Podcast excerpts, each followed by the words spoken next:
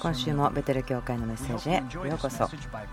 ビル・ジョンソン牧師のメッセージになります。このポッドキャストその他の情報は ibetel.org また onfirejapan.jp で聞いていただけます。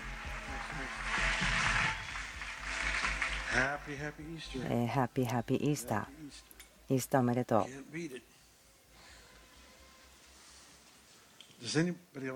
この中で、ま皮肉っぽい冗談が好きな方いますか？私嫌いなんですけどでもあなたのためにこの皮肉っぽい冗談を読みましょう。私は一日に1人しか喜ばせることができません。今日はあなたの日ではなくて明日もちょっと忙しいと思います。私の態度に問題はないんですけどあなたの見方が問題なんですよ。昨晩ベッドに寝ていて空の星を見てたら気がつきました。あれ？天井がなくなってる。あすみません。本当にあの面白くない状態なんですけど。最後にもう一つです祭司と牧師が一緒に川で釣りをしていました。でそこには道があったんですけども終わりが近いからもう U ターンして今急いで遅くなりすぎる前にと出したサインがありましたけどもでも車はそれを見ながら通っていくんですけどあんまり喜ばなかったみたいである人がもうほっといてよ宗教なんて関係ないよ。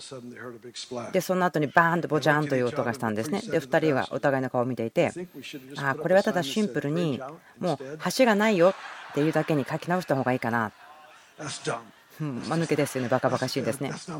私のジョークではないですし、私ただ読んでるだけですよ。配ってるだけですよ。ヨハネの17章。一度シリーズとして始めていますけれども、少し遅れてしまっています。それは癒しを受けるための生涯ということですけども、メッセージとしてはすごく長すぎることになってしまったので、まあ、ある程度短くするようにしていますけれども、今朝ですね気がついたのはちょっとでもこのやり方ではなかなかうまくいかないんですけどもとりあえずやっていこうかなと思っています。イエス・キリストのうちになる命はすべて蘇りの命ですね。多くの聖書箇所、蘇りのところを話しますけれども、そのメッセージというわけではなくて、聖書を多く読んで、その間のところに私は話をしていきたいと思っています。人の働きの14章ですね、読みますけれども、人の働き13章から読みますけど、ルカがですね、このところを詩篇の2編から引用してますけれども、こう書いてあります。神が父祖たちに対してなされた約束についてあなた方に良い知らせをしているのです。神はイエスを蘇らせ、それによって私たち子孫にその約束を果たされました。四川の第2編に、あなたは私の子、今日私があなたを産んだと書いてある通りです。神がイエスを死者の中から蘇らせて、もはや朽ちることのない方とされた方ということについては、私はダビデに約束した聖なる確かな祝福をあなた方に与えるというように言われていました。それはイエスが死からよみがえらされた時にそれは予言されていました。詩篇の2編によって。それは生まれるというようなことに。詩篇の2編では神様は彼の息子を見て死からよみがえらせて今日私があなたを産んだ。私がこの聖書箇所に持っているその強調というかそれを多くの人がいろんな意見を持っているところですし多くのいろいろなコメントをもらっています私はそれらのコメントに対して自分の意見を守るためにしゃべるということはしたくないししないんですけれどもでももう一度、まあ、いろんな人がいろんな意見を持ったと分かっていても話したいと思います。ポイントはこれです。イエス様は処女から生まれましたね。そうですよね。もう皆さんがですねこのクイズパスするはずですよね。もう土台の土台です。イエス様は処女マリアから生まれましたこの御言葉によると、詩篇の2編で予言されています。また、人の働きの13章、またヘブル書でも言われていますけども、キリストのよみがえりということは、生み出されたようだ。長子が死から生まれたということ。ですから、イエスは処女によって生まれ、そして死からよみがえらされたことによって、また生まれたということです。まあもう一度生まれたということです。で問題というふうに考えられるのはそのここでボーンアゲンというですね喋り方をしてしまうとイエス様は罪人ではないのでその私たちが申請する必要があるように申請する必要はありません。イエス様が私たちのために死んだ代わりに死んだということを信じなければ私たちは永遠の命を受けることできませんけれどもという言葉言ってますよね。私たちは死んでいたから死んでいる人には神を見つけることはできなかった。私たち誰一人としてイエスを見つけた者はいません。こんな感じです。何か森をですね一生懸命誰かから逃げようとして走っていてつまずいて転んだけどパッて立ち上がって上を見たらですねそこにイエス様がいてあ私あなたがここにの見つけて嬉しかったというようなものです。私たちはそのようにしてこうイエス様の方が私たちを追いかけ追いかけ見つけて捕まえてくれたんです委ねますということができたんです。素晴らしい奇跡というものが来ましたね、そこによって。イエス様が私たちの身代わりとして死なれたからです。でもイエス様は再び生まれたということもできるでしょう。聖書がその言ってるのはその生まれたと言ってますが、再び生まれたということできるでしょう。イエス様にはその人間が必要であったようなその改心の必要はありませんでした。罪がありませんでしたから。聖書が言ってるのは彼は罪となられたと言っています。イエスは罪となられた。私たちが神の義、キリストの義となれるためであると。キリストのその罪がないという状況、その永遠の神の子羊であるということ。イースターはウサギではなくて子羊の時です。ウサギも別にいいんですけど、でも覚えててください。子羊なんですね。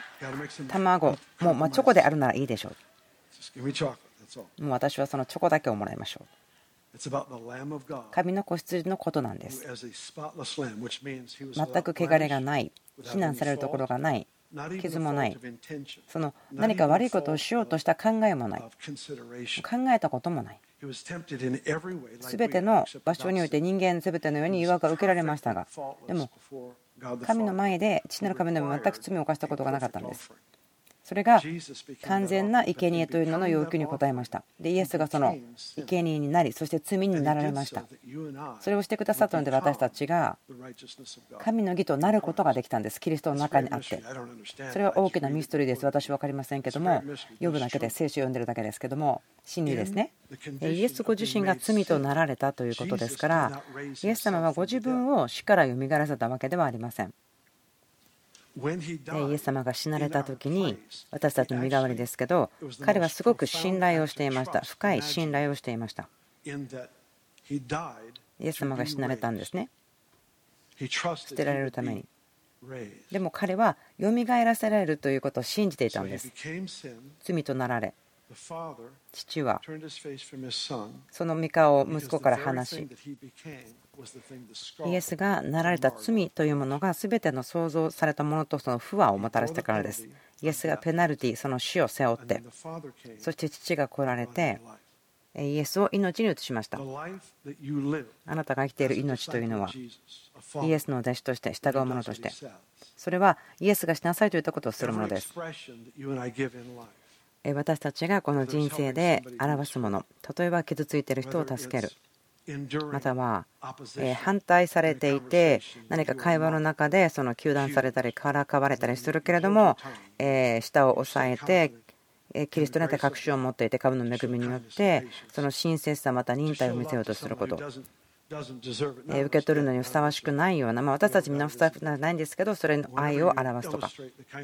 神様の親切さそれを表す時例えばあなたにお返しすることができない人を愛するとかそれらのことをするときに同時に福音を語りそして祈りますけどもそれらのことというのは全てそれはイエスのよみがえりが表されまた解き放たれているということです。クリスチャンの命人生というのはよみがえりが現れていることです。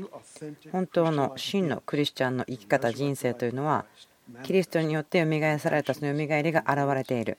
行い言葉態度によって現れます。自分が何をしたかということに自信を持つんではなくてキリストが私たちのために何をしてくださったかということに自信を持つ。イエス様が死から蘇らされたですね。蘇らされたんです。自分で蘇ったんではないんです。同じように私たちも何もできることはありません。例えばあなたが立場を捨てることができる。もうあなたの人生ずっと人に使えることもできる。でもそのことをやったとしても決してその罪の刑罰に十分なものはないんです。唯一の完全な支払いその罪の力の打ち壊すことができたもの。それをイエス様がしてくださった。カルバリの十字架でしてくださったことだけでした全ての人にそれは与えられています。ですから私たちがこのストーリーを読むときにこのことを覚えててほしいんです。イエス様は経験しました。生まれること、処女から、そして生まれること、よみがえり、この2つとも私たちのためです。17節と言いましたでしょうか。20です。20章です。なぜ17と思ったか分からないですけど。ヨハネの福音書20章から。一節さて、週の初めの日に、マグダラのマリアは朝早くまだ暗いうちに墓に来た。そして墓から石が取り除けてあるのを見た。それで走って、シモン・ペテルとイエスが愛されたもう一人の弟子のところに来ていった。誰かが墓から死を取っていきました。死をどこに置いたのか私たちに分かりません。そこでペテロともう一人の弟子は外に出てきて墓の方へ行った。2人は一緒に走ったがもう1人の弟子がペテロよりも早かったので先に墓に着いたそして体をかがめて覗き込み雨布が置かれてあるのを見たが中に入らなかった。シモン・ペテロも彼に続いてきて中に入り雨布が置いてあってイエスの頭に巻かれていた布切れは雨布と一緒にはなく離れたところに巻かれたままになっているのを見た。その時先に墓に着いたもう一人の弟子も入ってきた。そして見て信じた。彼らはイエスが死人の中からよみがえらなければならないという聖書をまだ理解してなかったのである。11節。しかしマリアは外で墓のところに佇んで泣いていた。そして泣きながら体をかがめて墓の中を覗き込んだ。すると2人の見つかいがイエスの体が置かれていた場所に1人は頭のところに1人は足のところに白い衣をまとって座っているのが見えた。彼らは彼女に言った。なぜ泣いているのですか？彼女は言った。誰かが私の死を取っていきましたどこに置いたのか私には分からないのです彼女はこう言ってから後ろを振り向いた。するとイエスが立っておられるのを見た。しかし彼女はイエスであることが分からなかった。イエスは彼女に言われた。なぜ泣いているのですか？誰を探しているのですか？彼女はそれをその管理人だと思っていた。あなたがあなたを運んだのでしたらどこに置いたのか言ってください。そうすれば私が引き取ります。イエスは彼女に言われた。マリア。彼女は振り向いてヘブル語でラボに、すなわち先生とイエスに言った。面白いんですけども、ここでイエス様を見たけど分からなかったんですね。イエス様は彼ご自身の昔の姿と違う姿で出てくるんです。だから声で分かるんですね。声で分かるんです。私はですね、ある集会にいた時にそこで何が起こっているのか見極めるのが分からない時があります。臨在で見極めます。その言葉なんです。神の臨在が言葉です。なぜならば、イエスご自身が言葉だからです。臨在が言葉なんです。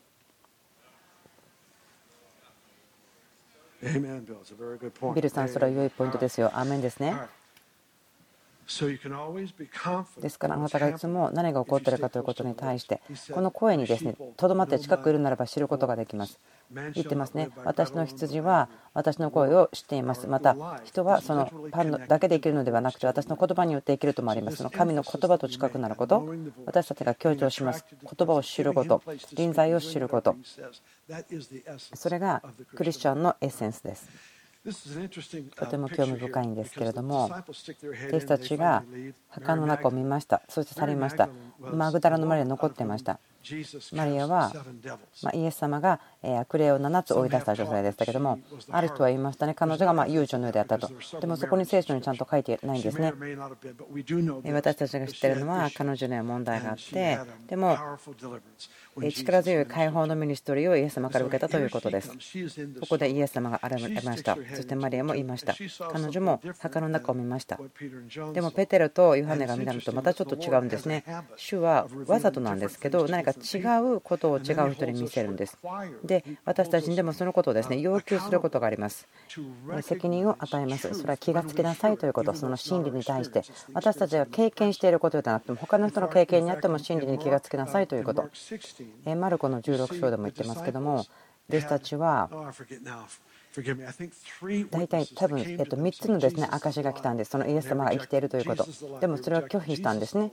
拒否したんです。で最終的にイエス様がそこに現れてで彼らを叱りました。そのレポート、他の弟子たちが言ったその報告を信じなかったことを叱ったんです。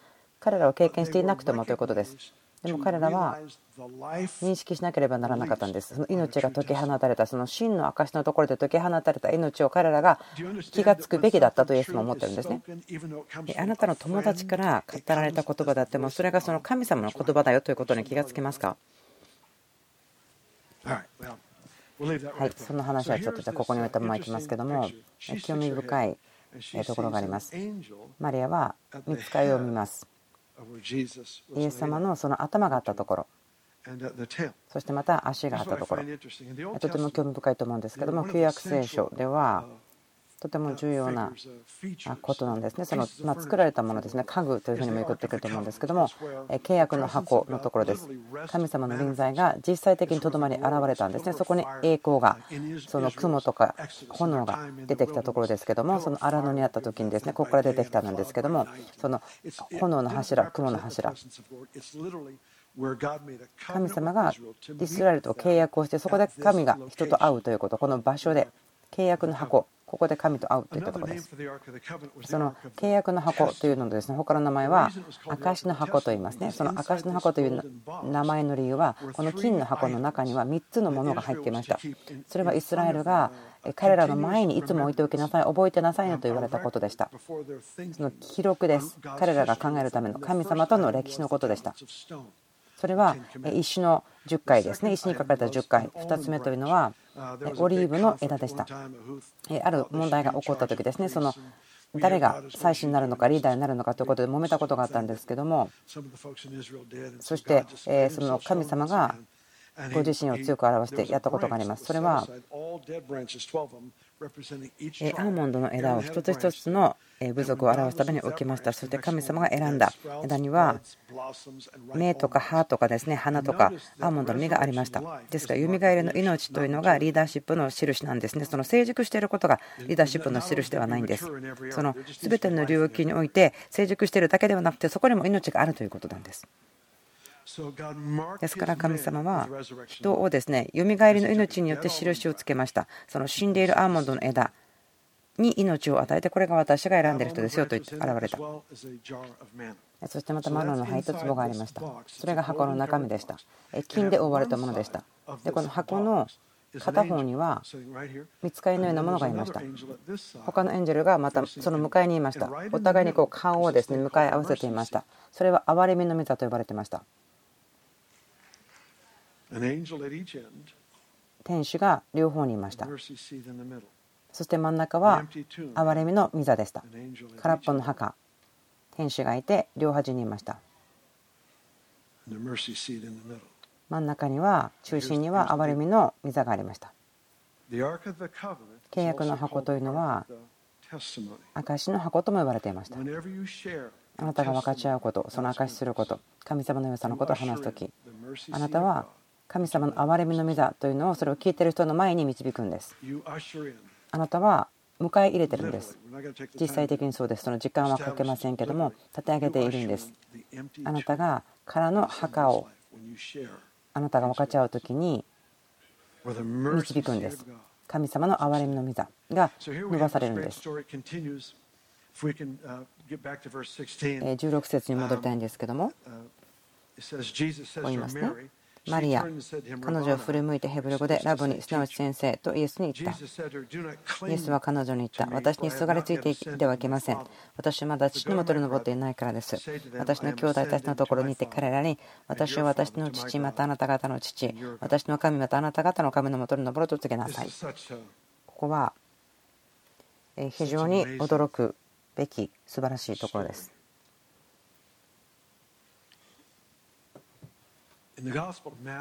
マタイの福音書で私たち見ることできますけれども、こう言ってますね、キリストの死はその墓が開いて、多くの生徒たちが出てきて、エルサレムの中を歩いているのを見られたとあります。おかしいですよね、ちょっと気持ち悪いですけども。私にはでもこのように見えるんです。イエス様が死なれて読みに下りその補修である者たちに自由を与えた解放したと言っています。こう言ってますね。2つの場所があって信仰の場所そしてアブラハムの胸とその苦しみを受ける場所。そのイエス・キリストの血潮が流される前であったとしてもその旧約の信者たちは信仰によって新しい人たちと共にその信仰によって印が作られていましたですから主はその補修に自由を与えました。解放しました。何をしましたか？その捕まっている人たちその旧約聖書の中の信者たちですけども彼らを連れて天の地のところに行く。でもその途中にこの女性が泣いてるのによって動かされました。そしてイエスは止まったんです。会話をするためにどのように起こったのか分かりませんけどこれは私の想像ですけどもこの女性の声を聞いてイエス様が「あ今ちょっと帰ってくるから待っててください」と言ってでダビデは「あちょっとこれ見てみたいですね」と言ったかもしれませんよ。まあそれがどのようなことか分かりませんけれども私にはそのように思えてしまうんです。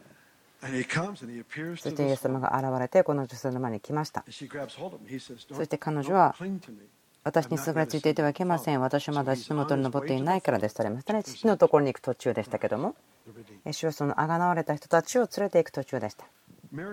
マグダラのマリアというのは7つの悪霊を追い出してもらった人と言われています。でも、イエス様が地上に生まれてきた時には、少女マリアを通して生まれてきました。ここで書かれているその清さということですね。イエス様はこの世に対して少女マリアによって生まれてきました。彼女がイエス様を抱きしめる最初の人でした。この最初にイエス様が生まれてきた時です。でもイエス様が死からよみがえられた時に彼はもう一度ギュッと抱きしめられましたがでもこの時には7つの悪霊をイエス様から追い出してもらった人でしたなぜならば季節が違っていたからです。立法は成就しなければならなかったんです。そこで。そして今は憐れみが流れてくる。その憐れみが表される時になった。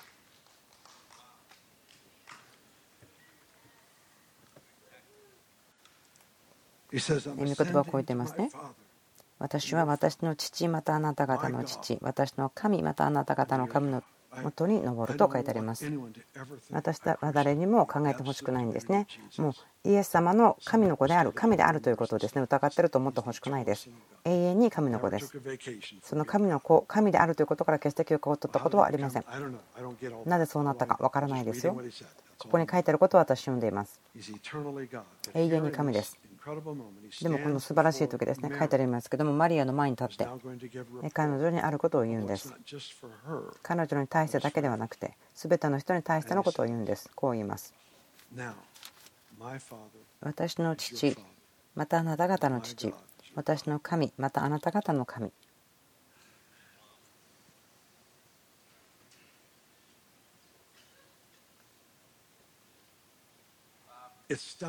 驚くことです。イエス様がその見えない領域に対してその主の皆を呼び求める者は皆承認を受けたようでした。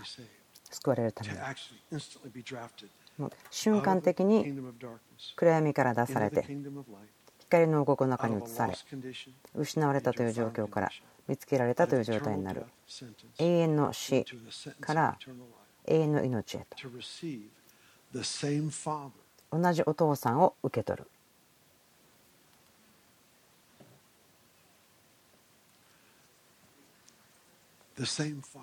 同じ父です。誰かが言ったとしましょう。イエス様に「はい」と言ったら生まれ変わります。御国にもたらされます。私の子供たちが生まれた時に私の孫たち生まれた時に本当にこれはとても感動することです。そこにいて見るんですね。誰かが生まれてあなたの人生の一部家族の一部になったこと。私は知りませんでした。そのお父さんの愛というのは自分が父になるまで分かりませんでした。そして私を忘れることはありません。この部屋にいる人皆がはいと言った時にイエス様に対して天のお父さんは。もう一度お父さんになることができました。この家族の中にこの大切な一人シンプルに主の皆を呼んだものを受けることができた。そしてその人たちは救われた。この改心コンビクションという言葉がありますけども私たちの心の中に起こりますある人たちはこの話を聞いてあ何かそのコンビクションされている。あなたが呼ばれていることが何か分かってきている。あ私は神と正しい場所にいないけど正しくなりたい。何かがおかしい。でもここで決断をしたい。何か心の中で語っていることがある。人々が通っていくんですけどももしかしたらイエス様がしたことは真理かもしれない。何かこのおとぎ話ではないかもしれない歴史的な本が書かれていてこれが真理だと言われているだけではないかもしれない。このよみがえったキリストというのが私に今語っているのかもしれない。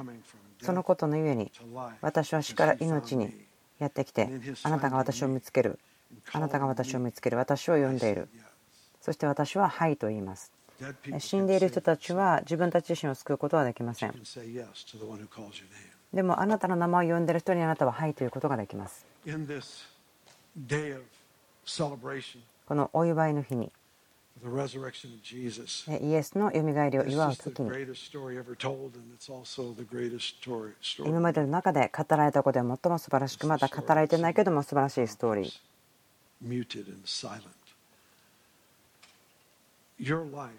あなたの命生きること。クリスチャンであるならばよみがえりのキリストを生きることです。それはストーリーとなるためではないんです。その3ポイント説教とかあなたが読む聖書箇所とかそれだけになるためのものではないんです。それは人の心に確信を与えることはありません。何かもっとあるんです。何か能力が神様の親切さを表すためのあなたが批判されていても能力があるはずなんです。祈って宣言して信仰を持っていることがまだそうなっていなくても難しさの中を通ることができるはずです。能力があるはずです。心地よいとか簡単とか自分の便利なところから出て行って友達のために祈るとか死にそうな人とかその危機がある人たちのところに行って。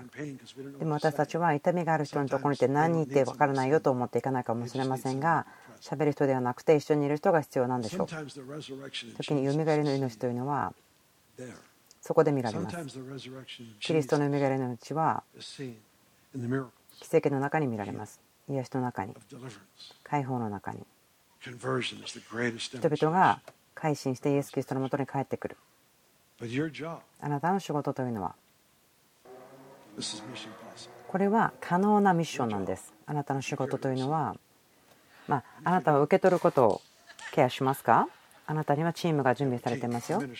あなたにミニストリーすることができる人たちがいますよ。まあ、それは冗談としておいておいても、私たちの仕事というのは信者として何をするかというと、私たちがいつも現れ続けるということです。この命をイエスが生きているということを、クリスチャンとして生きるということは表すということです。イエスが生きているということ、イエスが生きているということを表すことです。人々は不思議に思うんです。イエス様がご自身を表さないときに。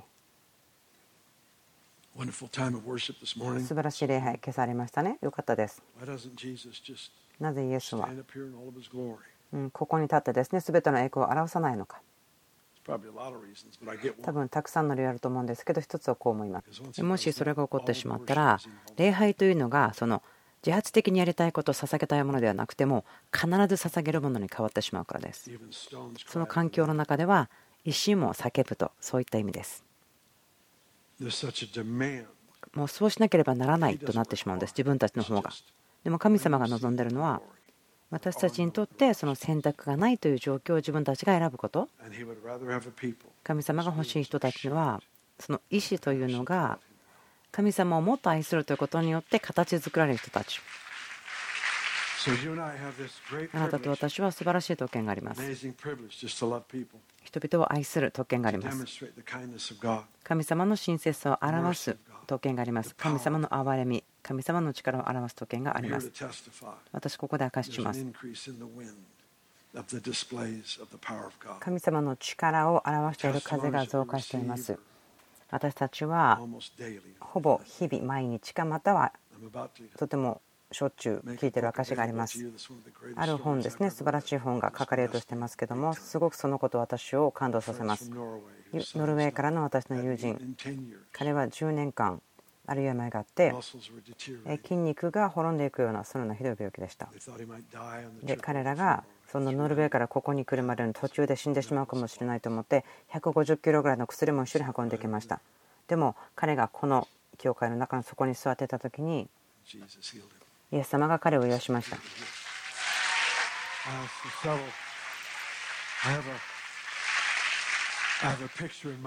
私の電話に写真があります。まあ、彼は体が大きく回復してきたんですね。その10年間その病気で痩せてしまったけど回復してきましたけども、ここに物語があります。この本はベトル教会に栄光を与えるんではなくてイエス様に栄光を与えます。もし私たちがここで起こっていることを起こしているならばもっとこんなことが起こっているはずですけれどもでも私たちは神様の手の中の道具となることを学んでいます。この話は私は写真があるんですね。彼の隣に立っていてそして彼が送ってくれたそのハンティングナイフが一緒に写ってますけれどもとても大事なものになりました。多分3年ぐらい前には彼は死にかけていて希望がなくて。もう全然希望がない。でもイエス様が。でもイエス様が。創造的な奇跡があった。その筋肉がなかったところに急に出てきたということが証明されました。ですからそのセラピストの方がですね何が起こったんですかって聞くということですこれはただ全く始まったばかりです。でも何のためでしょうか？私たちのアイデンティティのためではないんです。私たちがキリストのうちにあるよ奇跡はあなたのためではない。私のためではない。そのアイデンティティのためではない。それらはイエスがよみがえったということ。イエスが本当によみがえった本当によみがえった墓からよみがえったそれが理由です。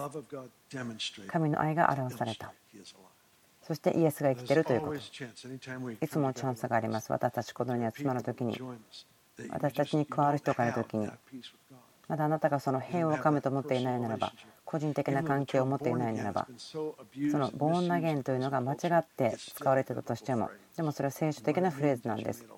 どういう意味かというとあなたがイエスに「はい」と言ったらあなたが内側から新しく作られるということです。私は信じますね。今日ここにまたイエスを言ったことがない人応答したことがない人このようなチャンスに対してあなたの人生を唯一のその変える権威がある方に対して捧げたことがない人。あなたの代わりに罪となった方そしてあなたがそれで自由になるよとした方そしてあなたがイエス様の命その義とか清さそれを表すことができるよと主はそのことをしてくれました。どうぞ皆さんお立ちください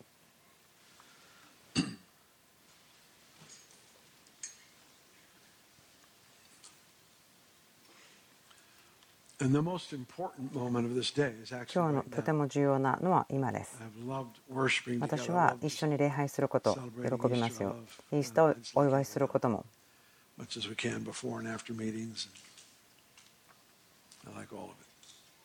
この日もとても喜んでいます。でもこれが大事です。皆さんの中のある方は個人的な関係を神様と持っていない。だからまだ意味がわからないでしょう。神様との平和と言われても。あなたの人生から向きを変えてあなたの人生をその唯一あなたの人生を変える権利を持っている方に渡す。収めてくださる方に渡す。私は招きの祈りをしたいと思いますけれどもイエス様にイエスと言ったことがまだない人でもあなたが言いたいならばそれをする前にここから帰りたくないという人どういうことか知りたい同じお父さんを持つということイエス様と同じ血を持つということを知りたいという方。イエス様と同じ神を持つということ。この家族ということ。どうぞその手を素早く開けてください。そこにいますね。あなたと同意します。他にいらっしゃいますか？あなたどこにいますか？どうぞ見えなかったら手を振ってください。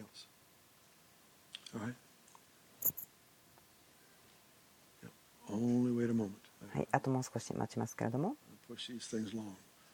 イエス様は十字架に裸でつけられました。あなたと私のために苦しまれました。恥を取られました。打たれました。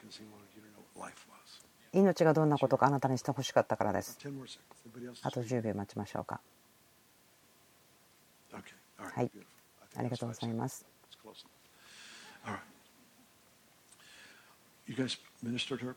はい、どうぞその方と一緒に祈ってください。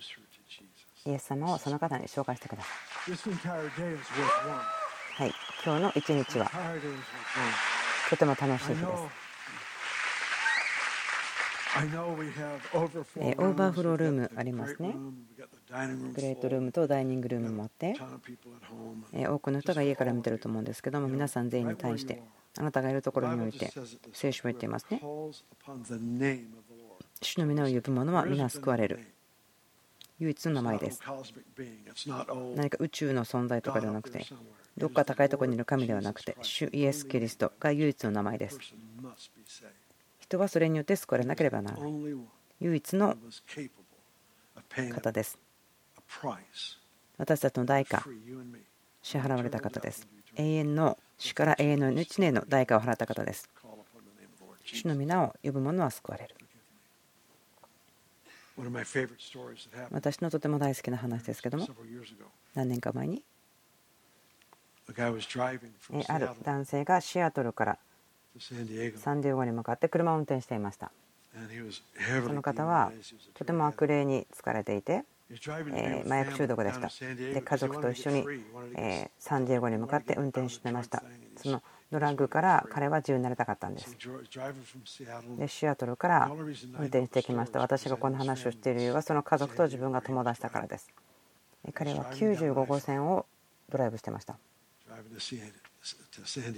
シアトルからサンディエゴに向かって。レディングというところに入ってきた時に彼らの中の悪霊が現れ始めたんです。恐れたので車を止めました。車から出て。その高速道路の端を走り始めました。神に助けてと言って叫びながら歩きました。で彼がイエスと言った時にこれすごくおかしな話ですけどイエス様がそこに現れて彼を麻薬中毒から解放してその悪霊から全部解放して彼は完全に自由にされました。完全に自由にされました。で彼がサンディエゴに着いた時には癒されていて救われていたと。そのゾーンの中に入ってきたんです。ゾーンの中に入ってきた私たちはそのオーバーフロールームからですねあのその救いを受けたい方がいらっしゃるそうですからどうぞここに来てください。自由の旗というのがあってそこで、えあなたを救いに導く人たちがいますからその機会が与えられます。イエス様を知ることできますから来てください。今週もベテル教会のメッセージを聞いてくださってありがとうございます。このポッドキャストその他の情報は ibetel.org また onfirejapan.jp で聞いていただけます。